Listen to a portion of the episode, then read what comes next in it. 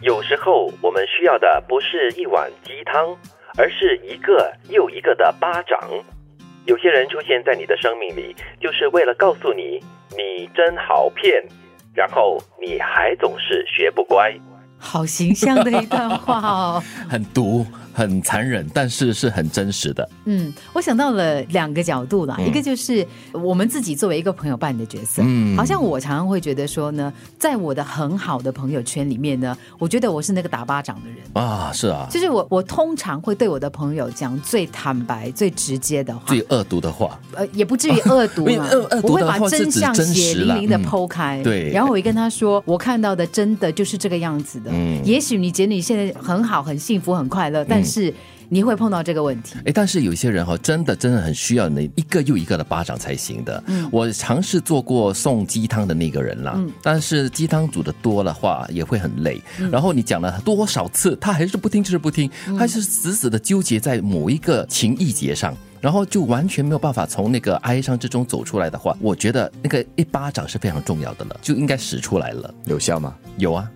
嗯，就置之不理，然后就啊，你你真生气了，啊不要了，我听了，我听了，这样子吗？哎有时还真是、哎真的是这样子嗯那天就跟朋友聊天嘛，他是属于那种慈母形象的，啊他就说了，在孩子面前，或者是在孩子的脑海里，他就是一个温文温柔的妈妈。嗯，但是呢，一旦妈妈发火、提高声音的话，他们就会听话了。哦，所以偶尔发威的猫也是很重要的，是，你不要以为老虎没有发威，就是病猫 这样子、啊。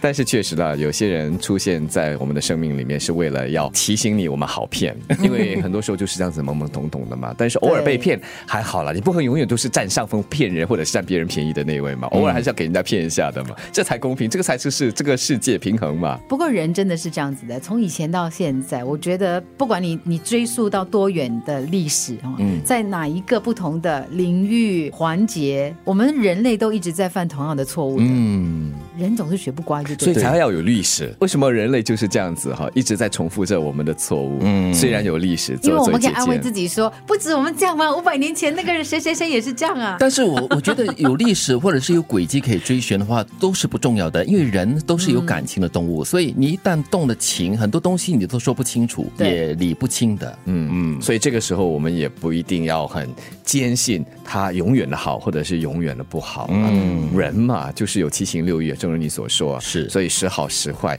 最重要的就是要有一个很好的平衡点。对对这段话呢，就是在提醒我们，就我们在生活当中呢，不一定永远遇到好人，嗯，你可能会遇到很多不断的让你学习、不断的折磨你的是人。，嗯，有些可能你一眼就看不出他到底是好人还是坏人，你相处久的话，你可能就会感觉得到。还是更多的时候，我明明知道是坏 人，我们还是觉得没有啦，他不是这样的啦，对，帮他辩护哦 OK 的啦，对对对，因为我们心太软了。嗯，所以这个世界没有一味的好，也没有一味的不好，哈是呃，所以就是在他们两者之间，然后有时做做好人，有时做做坏 人，呃，时好时坏，这样才精彩嘛，对吗？但是我觉得作为一个朋友，偶尔呢是应该可以熬一些鸡汤给你的需要劝告的朋友听。然后呢，偶尔呢，如果他真的是听不下去的话呢，我觉得一巴掌是可以把他打醒的 不。要啦，啊加一点辣椒 进去。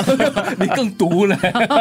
你会辣打醒他也不错哦、你会给这一巴掌啊哈、会一般上我不会的哦我就说你说了那一你两是次那种哦，不熬鸡汤也不给巴掌的人。对嗯对不我对我就是给你我的看法了。嗯那么，因为你是成人，你也有思考，你嗯也有思想、能力，那我我不会逼你，然后我下觉得你也不会听我说，所以我列出来了嘛对，好不好？那最终的决定还是在于意思你。就是说，他只会劝你一次。对，我是那种不断熬鸡汤的苦口婆人心，对我是一直熬，一直熬，一直熬，一直熬的人。然后熬到不行了过后， 就加一只好把辣椒掌，进去。 不给巴掌，但是给辣椒，OK 也不错。有时候我们需要的不是一碗鸡汤，而是一个又一个的巴掌。有些人出现在你的生命里，就是为了告诉你你真好骗，然后你还总是学不乖。